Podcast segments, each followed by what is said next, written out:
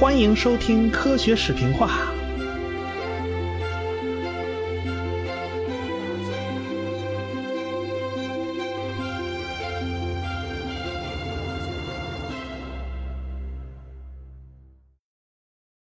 咱们上文书提到了华莱士给达尔文写过信，那么这个华莱士他又是何许人也呢？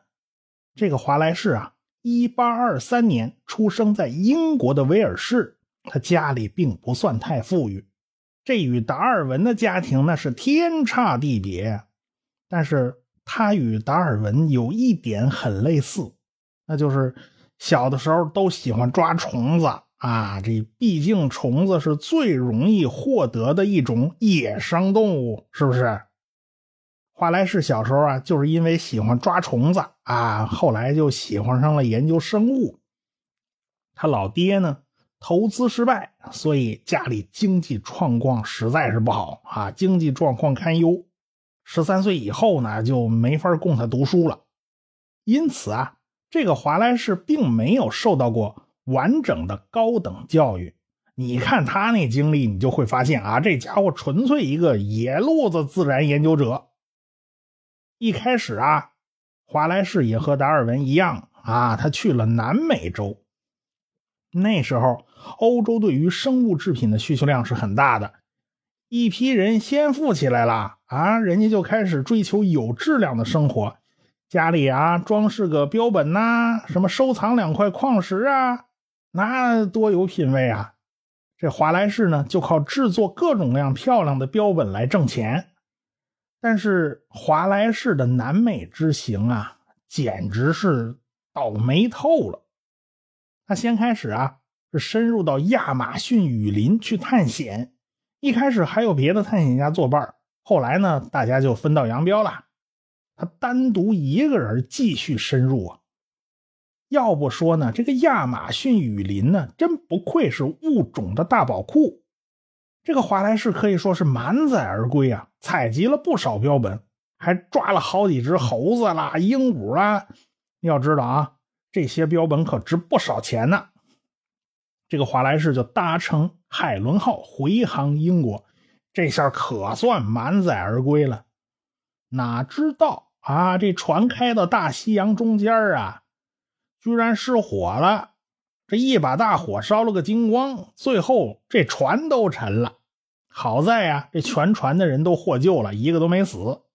这人是没死啊，可那动物他就顾不上了嘛，是吧？这华莱士啊，就眼睁睁的看着那猴子啦、这鹦鹉啦，就全被淹死了。他呢，也只来得及随手抓了点个人财物和少量的笔记，其他的全毁了。这华莱士可以说是肝肠寸断呐。发誓啊，以后咱再也不碰这玩意儿了。好家伙，这条命差点搭进去。但是华莱士最终还是憋不住啊！这一年半以后啊，他又自己打自己脸呢啊！他自己又从英国跑出来了。不过这回呢，他倒没去西边的南美洲，他跑去了东边的马来亚。一八五四年。三十一岁的华莱士就开始了另一段旅程。这次他去马来群岛啊，许多欧洲人当时都不知道啊，这儿还有一片岛屿呢。那时候根本就没有什么现代化交通工具嘛，出远门都得坐船呐。华莱士就在路上啊，大风大浪了，颠簸了六个礼拜。后来啊，什么交通工具都用上了。这一个半月的旅程，对于现代人来讲，那都是相当难熬的，但是对于华莱士他们那个时代的人来讲，那那等于是风驰电掣呀！那六个礼拜能到马来群岛，那简直是太顺利了。那年头啊，英国人出远门，这所有东西带的都很齐全啊，那简直跟大搬家差不多。从家具、衣服，乃至是小到调味品，那一瓶胡椒他都不撒手啊。哎，人家全全都不落，你别忘手里还还拎着个雨伞呢。这华莱士出门那就更夸张了，还要带上用于样品采集的全套科学工具包括什么捕虫网啊，这盒子、大头针还有笼子。当然啦，长枪短枪的不也得预备上好几只吗？那时候英国人占领了新加坡，这新加坡就成了华莱士大本营了。啊，他在周边岛屿上到处流窜。我们来看看啊，这华莱士在野外一天他是如何度过的，我们也能够近距离了解一下这个英国人。一八五四年，他给母亲写了一封信，他描述了日常的一天：早上五点半起床，洗漱，喝咖啡。你这喝咖啡这事儿，他总是忘不了。坐下来整理昨天的昆虫，小心地把它们放好晒干。助理查尔斯负责帮我修理捕虫网，插满针垫儿，哎，做好今天出行的准备。八点吃早餐，九点出发到森林里去。路上我们要翻过一座陡峭的小山，每次达到时都大汗淋漓。之后我们就在附近漫步探索到下午两三点钟。通常我们可以带回五六十只甲虫，其中一些非常罕见，非常美丽。然后洗过澡，换套衣服，又坐下来处理这些虫子，把它们全都钉好啊！这查尔斯负责处理苍蝇、臭虫和黄蜂。你看这这虫子都是不招人喜欢的，是不是？啊！现在我还不放心让他处理甲虫啊！这甲虫呢，就是他自己来喽。四点吃晚餐，然后继续工作到六点，然后喝一杯咖啡，阅读。如果捕到很多虫子，我们就继续工作到八九点，然后睡觉。哎，人家八九点就睡觉了，这这生活还是蛮健康的。华莱士后来在加里曼丹岛工作了好长时间。加里曼丹岛呢，另外的一个名字非常响亮，叫婆罗洲。婆罗洲北部有个地区啊，叫做沙捞越。华莱士。就在此总结出了沙捞越律，因此才有上次我们提到过的论文发表。那么他是怎么会跟达尔文联系上的呢？那是因为这个达尔文呐，这前一前一阵子不是到处收购那种奇怪的家禽嘛？这各种各样家禽他都买吗？哎，是不是？这华莱士啊。恰好就是达尔文的鸡鸭供应商。毕竟啊，这华莱士首先他得有经济收入啊，所以他也经常制作标本，然后卖到欧洲。这一来二去啊，这俩人就通过什么朋友的朋友啊之类的，他就他就联系上了。那年头通信速度很慢很慢呢，但是很早他们之间相互就开始通信了。但是很多信件呢没有保留下来，所以他们到底怎么联系上了，就就没法考证了。但是华莱士在给别人的信里边呢，就提到过卖过达尔文鸭子，由此我们可以脑补一下他们之间的对话了。这达尔文就问呐：“亲在吗？有鸡鸭和鸽子卖吗？”这个华莱士回答：“亲，有的。”达尔文又问呐。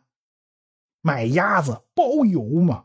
华莱士说没问题啊，鸭子我已经给你发货了。亲，我这儿还有丛林鸡，你要不要啊？达尔文说，鸭子收到以后给你好评哦。对喽，你说说你那个沙捞越绿啊，你能详细谈谈吗？你看啊，达尔文写信到最后，这才是重点。达尔文信中暗示啊。他研究生物多样性方面的东西已经二十来年了，那意思就是我比你研究的早，你在我后边啊。他说：“那那你为什么写这么慢呢？”啊，那是我因为我身体不好啊。然后后边呢还有不少客气话，比如说点个赞啦，看好你之类哦。嗯，莱伊尔和胡克的意思呢，就是达尔文，你先写个信试探一下这个华莱士。到底研究到什么程度了？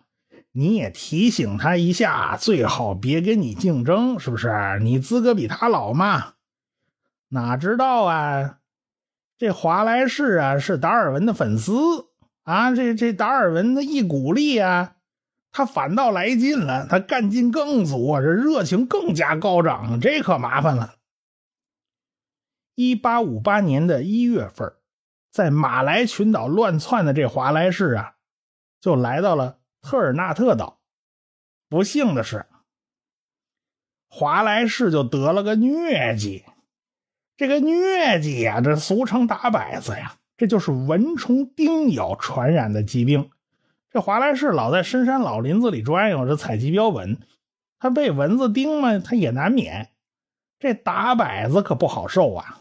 这华莱士一开始是浑身发冷，裹着毯子还瑟瑟发抖呢。可没多久啊，又开始发高烧，这华莱士就烧得迷迷糊糊的。突然之间，这华莱士啊，这脑子开窍了，是不是跟他这个发烧有关系就不好说了。他想起了马尔萨斯的人口论里边就提到过，人口增长的极限限制就是疾病啦。事故啦、战争啊、饥荒之类的，一场疟疾啊，把这华莱士折腾的痛苦不堪，反倒使他有了切身的感受。哎，对于动物好像也是一样啊，这个动物它也会生病的嘛，对不对？动物通常繁殖的比人类快多了，每一年这些巨大的破坏因素。就会把每个物种的数量给它限制在较低的水平上。哎，你看，生个病啦，出个事故啦，有个战争啦，但动物之间好像战争天天都都在发生哦。哎，那肯定还有饥荒之类的事儿。对于动物，好像它都不能幸免啊。只有那些个能够扛过去的幸运儿才会被留下来呀。所以在华莱士看来，一个答案呼之欲出，那就是适者生存。等到病好一点了，华莱士就写了一篇论文，叫做《论变种无限远离原种的倾向》啊，就是说，哎，这个物种啊会慢慢慢慢变化，离这个原来这个东西越来越远。在这篇文章中，华莱士指出。生存斗争会迫使一个物种转变成为另一个物种，他很兴奋啊！第一时间就把这篇文章寄给了心中的偶像达尔文。然后呢，这个华莱士就到别的岛上愉快的玩耍去了。现在人们知道啊，华莱士更多的是因为他提出了岛屿生物地理学理论。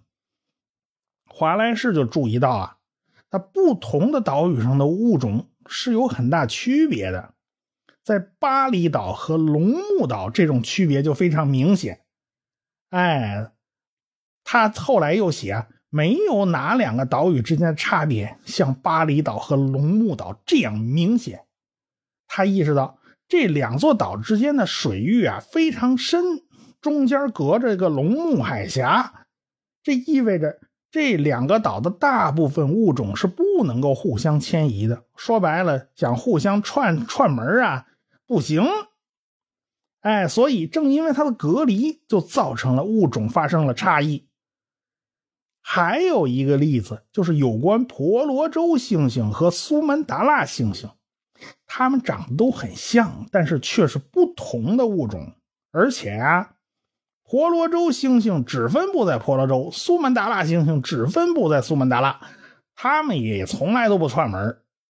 这华莱士还意识到啊，绝大多数的岛屿过去要么跟澳大利亚曾经连在一块要么就跟亚洲大陆连在一块当海平面上升的时候，他们就被海水给隔开了，上面的物种呢才会变得彼此分隔。这意味着。这东南亚这片的动物啊，要么从亚洲来的，要么从澳洲来的。正是地理上的隔绝，使得每个岛上的物种都独立的发生了变化。哎，所以这些岛上的动物一个个都长得都不一样，那也就很好理解了。先不说这华莱士继续在东南亚探索，先说达尔文这边。一八五八年六月份夏天，他就收到了华莱士的论文。他心头不由一阵苦涩呀。为什么呢？完全被人家莱伊尔给说中了嘛。这个华莱士还真行啊，他完全自己独立的发现了进化的奥秘，就是自然选择呀。达尔文在给莱伊尔的信里面就说了：“这事儿也太巧了吧！这个华莱士这篇论文简直就是自己1842年手稿的摘要。这达尔文怎么都想不通啊！你即便找个人参照着自己1842年的手稿来写摘要，也不见得能提炼到人家华莱士这么精确。”你别忘了，人家还是闷头搞出来的。达尔文这叫一个纠结呀，他自己这么多年来的工作的原创性就受到动摇了。啊，这华莱士写了篇论文寄给自己看，这巧不巧，这核心思想就跟自己完全一样。啊，自己那思想要拿出来说是原创的，人家信吗？会不会有人说自己抄袭呀？是吧？你华莱士干不干呢？那自己已经是浑身是嘴说不清楚了呀！啊，你时间很重要啊，他你落到后边了。达尔文在给莱伊尔的信里面就说了，这篇文章就等于捆住了达尔文的双手啊，他该怎么办呢？偏偏就在此时啊，达尔文的小儿子得了猩红热，没几天就去世了。这达尔文悲痛万分呐，更加没心思想其他的事了。那没辙呀，这个莱伊尔就去找另外一位好朋友胡克商量。哎，这个胡克现在是英国皇家植物园叫秋园的园长，他也是达尔文的好朋友。这两个人当然了解达尔文为进化论花了多少心思，这么多年来他费了多少心血。那么这达尔文的文章和华莱士的文章。他要是一起发表，那不就是一举两得、皆大欢喜的好事吗？啊，呃，就这么办吧。于是他们就从达尔文1848年的手稿里面提取了一些摘要，没法长篇大论的全拎出来啊，只能先摘要了再说呀。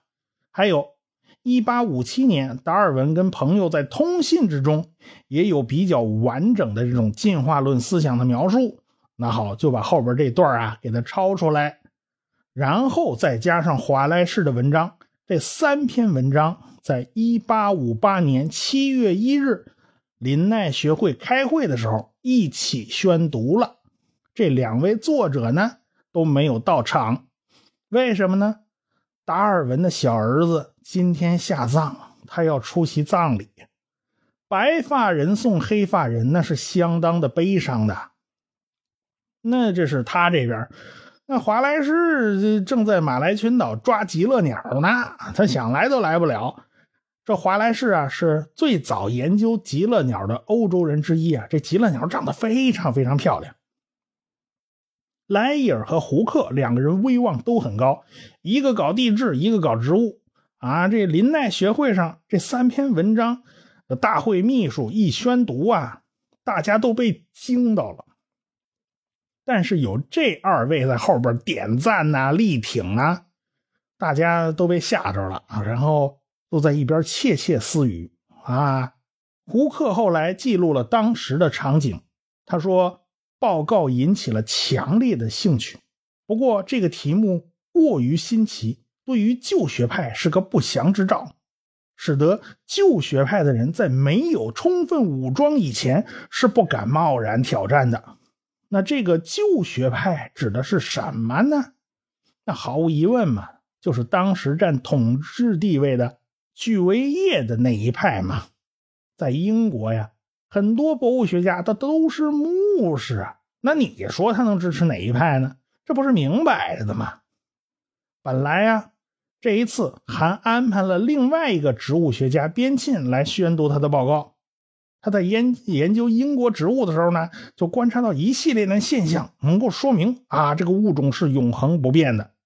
结果这边沁听完了达尔文和华莱士的这个报告啊，那他赶紧把他这报告给撤回来了啊，他就先不发表了。他表示啊，自己先回家好好反思一下啊，他对自己原来的结论呢产生了怀疑。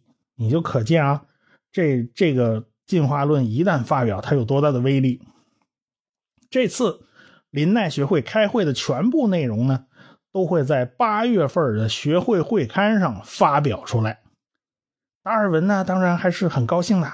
但是下一个问题又来了，这达尔文该怎么面对华莱士呢？因为华莱士现在还不知道自己跟他呢有相同的观点。哎，而且他的论文是跟达尔文的论文一起公开发表的，万一这个华莱士挑理那怎么办呢？于是呢，他就给华莱士写了一封信，告诉了他一切。这胡克呢，也给华莱士写了一封信，讲的呢，当然也是这档子事儿。华莱士要不说，真是没有什么功利心啊。他是达尔文的大粉丝啊，能跟自己的偶像保持一致，那是非常开心的。他给他妈妈写信的时候，那种欢乐的情绪啊，显露无遗。毕竟这是家信呢，那是最自然的内心流露。归纳起来呢，大概也就几条啊。第一个，达尔文和胡克的信他收到了。第二条，他们都是英国最棒的自然学家。第三条，好开心，好开心哦。第四条，达尔文和我想到一块儿去了。第五条，莱伊尔和胡克给我点了赞。第六条，达尔文的文章和我一起发表，好光荣哦。第七条，我进了他们朋友圈啦。对于莱伊尔和胡克安排两个人的文章一起发表啊。这华莱士不仅同意，而且感到超出了他的期望啊！莱伊尔和胡克两个人又一次开启了催更模式。哎，这达尔文千万不能再拖延了，现在就算加班加点儿，也得把这本书写出来。华莱士高风亮节呀，而且人家是达尔文的大粉丝啊，他不计较。那万一又有别人冒出来，那怎么办呢？那不行啊，所以啊，达尔文自己他也有紧迫感，他加快了进度，开始着手把书写出来。翻过年来，一八五九年到年底了，十一月份，这本巨著终于出版了，书名就叫做《物种起源》。一八五九年的双十一这一天呢，达尔文拿到了几本样本达尔文一本都没剩啊，全都寄给亲朋好友了，什么汉斯洛呀、莱伊尔啊、胡克呀、华莱士啊、赫胥黎呀，后边还有一大串人呢。哎，达尔文还给每人写了一封信，欢迎人家对这本书批评指正。没过多久呢，新书就开始大批量上市了。因为先前林奈学会已经公布了这个进化论的思想，哎，他这个思想啊，大家都知道。有不少人已经开始传播进化论了，因此达尔文的书很畅销，马上就卖完了。这达尔文呐，就怀着忐忑的心情关注着大众普遍的反应。果然不出他的预料啊，物种起源在社会上引起了轩然大波。到底怎么回事呢？咱们下回再说。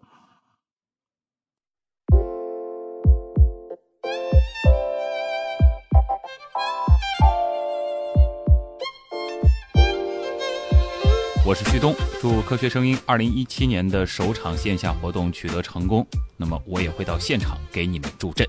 大家好，我是田一苗，预祝二零一七年科学声音首次线下活动取得圆满成功，恭喜卓老板。喜马拉雅的听众朋友，我是亚洲通讯社社长徐金波，祝福科学声音二零一七年首场线下活动取得成功。Hello，大家好，我是喜马拉雅的主播夏春瑶。那祝科学声音二零一七年首场线下活动取得成功哦！各位朋友，大家好，我是谷歌，在这里我祝二零一七科学声音首场线下活动圆满成功。我在这儿给大家加油助威。我是科幻奥秘时间的主播蚊子嗡嗡，祝科学声音二零一七年首场线下活动取得成功。